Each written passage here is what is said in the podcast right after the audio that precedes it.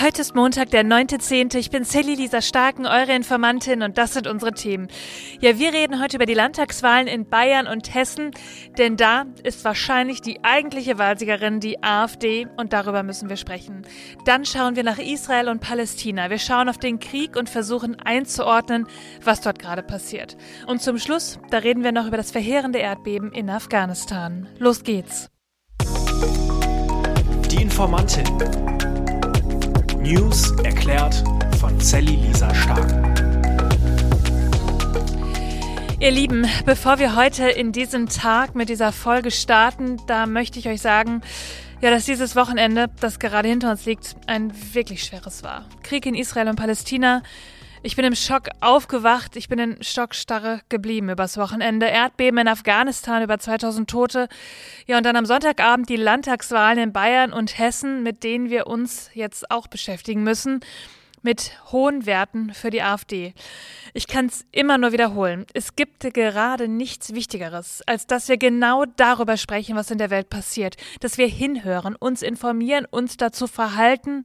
Und genau das machen wir hier. Wir sprechen heute über all das und zusammen versuchen wir mehr zu verstehen.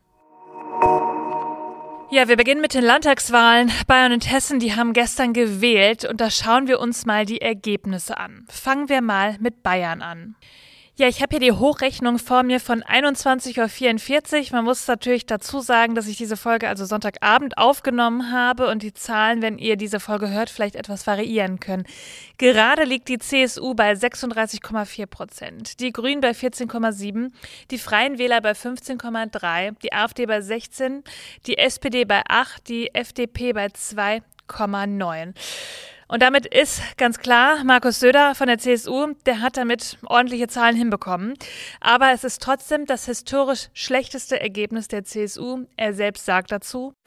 Ein langer, ein aufreibender, ein spannender Wahlkampf ist zu Ende gegangen.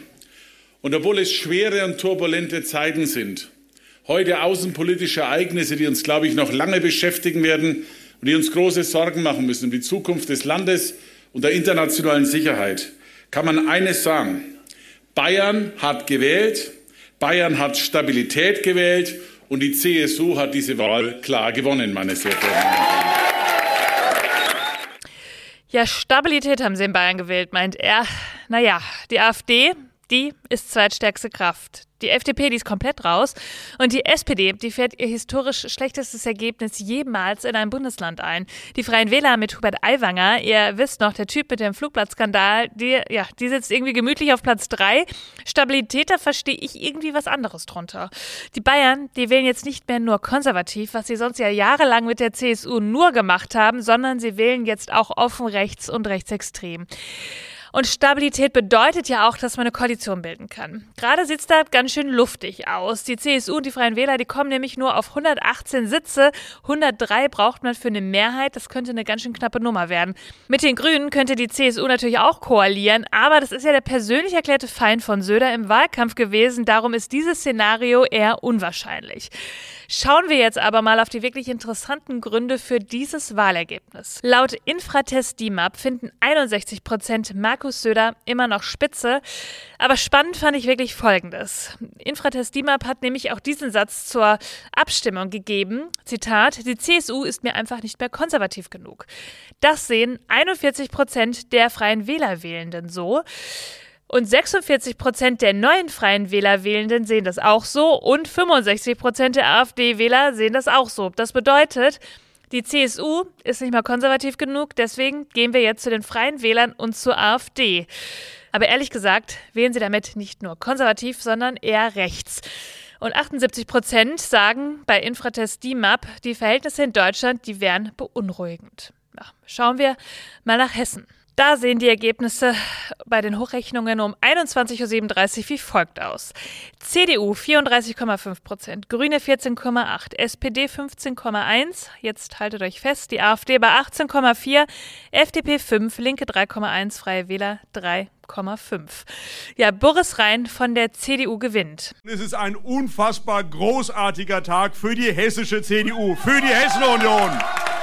Liebe Freunde, dieser achte Zehnte wird in die Geschichte Hessen-Union eingehen Und eines ist ganz klar, die Bürgerinnen und Bürger in Hessen haben gewählt und sie haben einen klaren Regierungsauftrag erteilt, und zwar an die CDU Hessen. Die CDU Hessen hat den klaren Regierungsauftrag der Bürgerinnen und Bürger.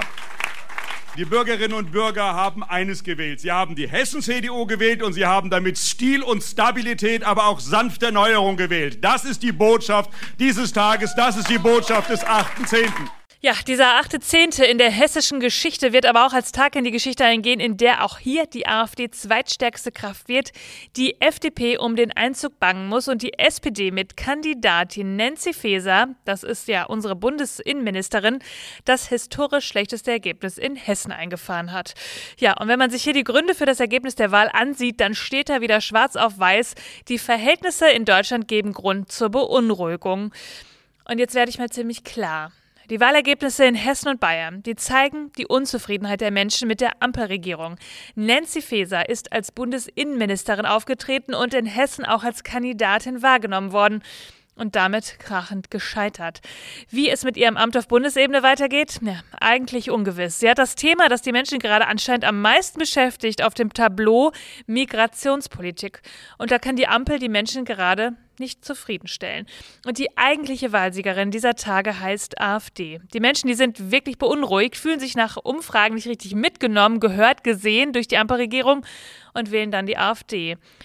Die AfD ist damit ehrlich gesagt nicht mehr nur diese Protestpartei oder ein ostdeutsches Phänomen, wie wir ja schon oft früher gesagt haben. Die AfD, die sitzt jetzt mit am Tisch. Sie bietet einfache Antworten auf komplexe Probleme.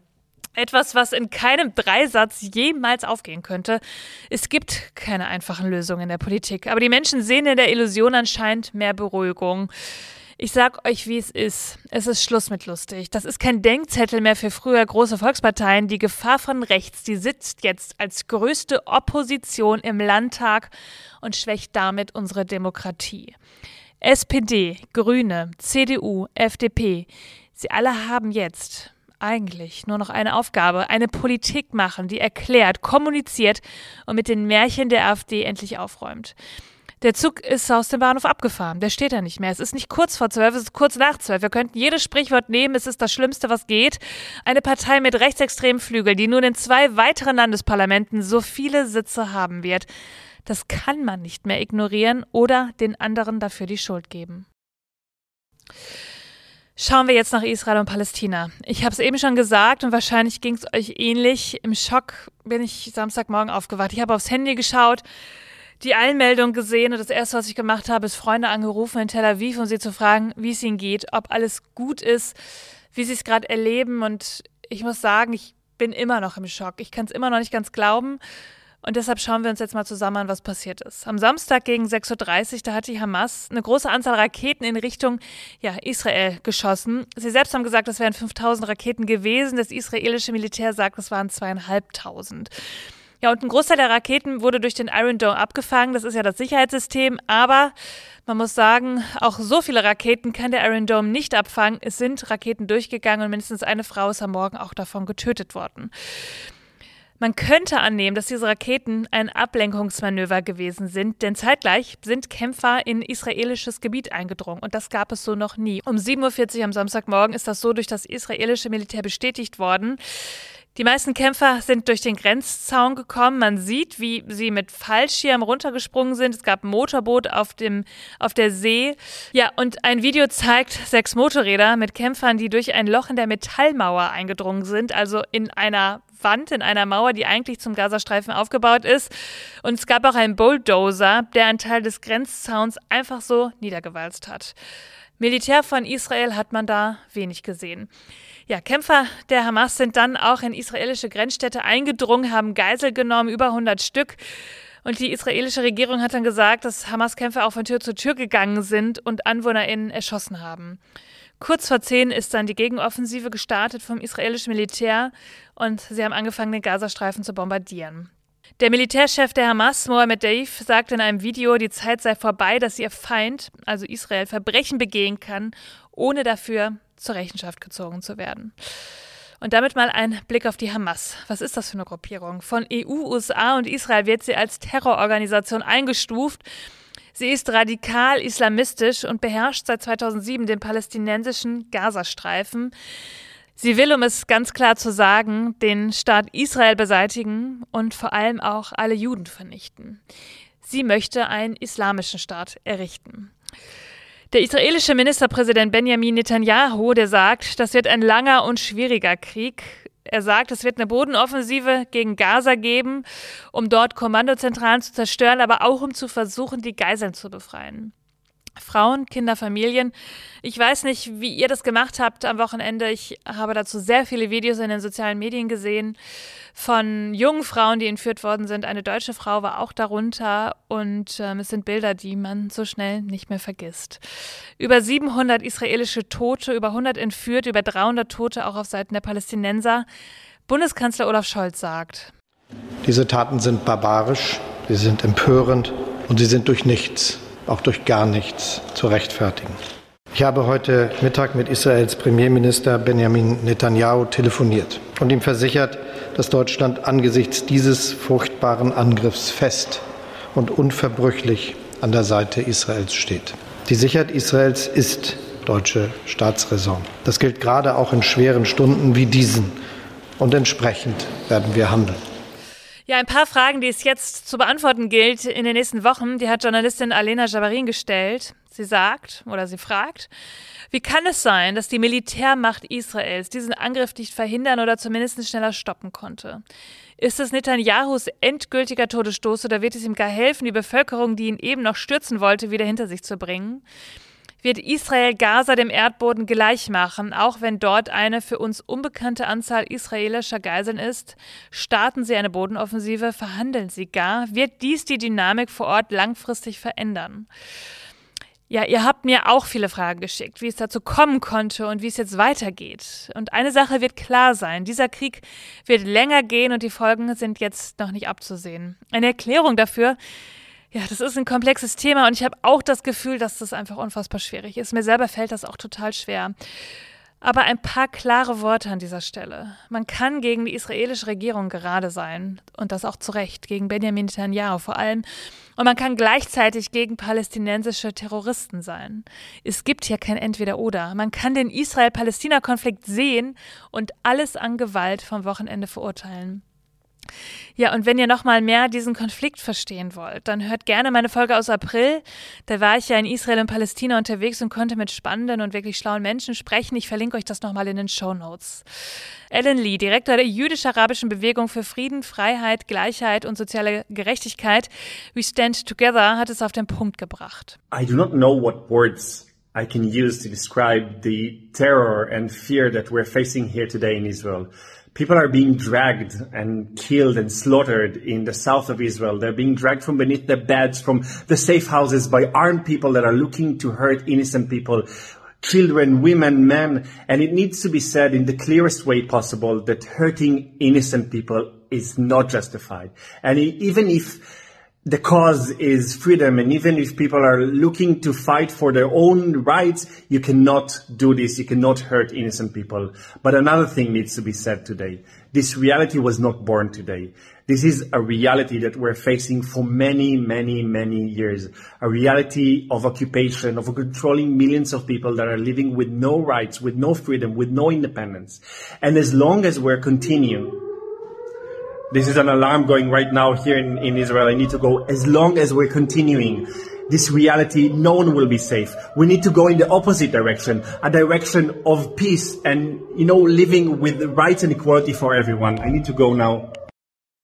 Ja, er sagt also, unschuldige Menschen werden umgebracht und dafür gibt es nie eine Rechtfertigung. Und auch wenn Menschen für ihre Freiheit kämpfen wollen, das kannst du so nie tun. Dafür gibt es keine Rechtfertigung. Es muss aber auch gesagt werden, was heute passiert, passiert nicht einfach so.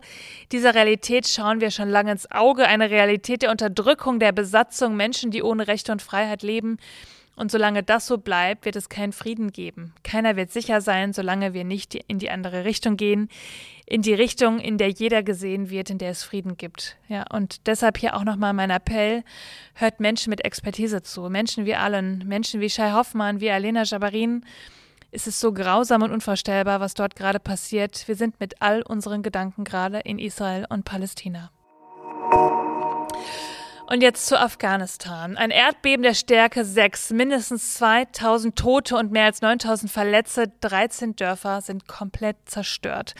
Ja, das sind die Infos der dort herrschenden Taliban. Viele Gebiete in Afghanistan sind über Straßen auch gar nicht mehr zu erreichen. Die Dörfer liegen weit verstreut. Ja, ihre Gebäude sind aus Lehm gebaut und deshalb auch so einsturzgefährdet. Über 1300 Gebäude sind eingestürzt. Man sieht auch davon viele Videos in den sozialen Medien. Man sieht verwüstete Dörfer mit Trümmerhaufen, unter denen noch zahlreiche Opfer vermutet werden. In der Provinzhauptstadt Herat strömten aus Sorge vor Gebäudeeinstürzen Menschenmassen auf die Straßen, wie Bewohner auch berichteten. Ja, die UN rief jetzt die Staatengemeinschaft zur Unterstützung auf. Ein Land, das ehrlich gesagt schon so viel erleiden musste. Ich packe euch hierfür auch einen Spendenlink in die Show Notes. Ja, ihr Lieben, ich habe lange überlegt, ob wir heute noch Good News machen. Ähm, die verspreche ich euch ja eigentlich immer zum Ende jeder Folge. Aber für mich persönlich passt das heute nicht. Es gibt eine Sache, die ich heute als Schlusswort viel, viel wichtiger finde. Die Welt ist mit Extremisten immer eine schlechtere. Es gibt keine Rechtfertigung für Menschenfeindlichkeit. Damit verlieren wir alle und damit verlieren wir immer. Und ich glaube, das sind die Schlussworte für heute. Ihr findet wie immer alle Informationen und Quellen in den Shownotes. Informiert euch selbst, sprecht drüber, bildet euch eure eigene Meinung. Und am Mittwoch hören wir uns wieder. Bis dahin, passt auf euch auf und bis Mittwoch. Die Informantin. News erklärt von Sally Lisa Stark. Eine Produktion von 7 One Audio.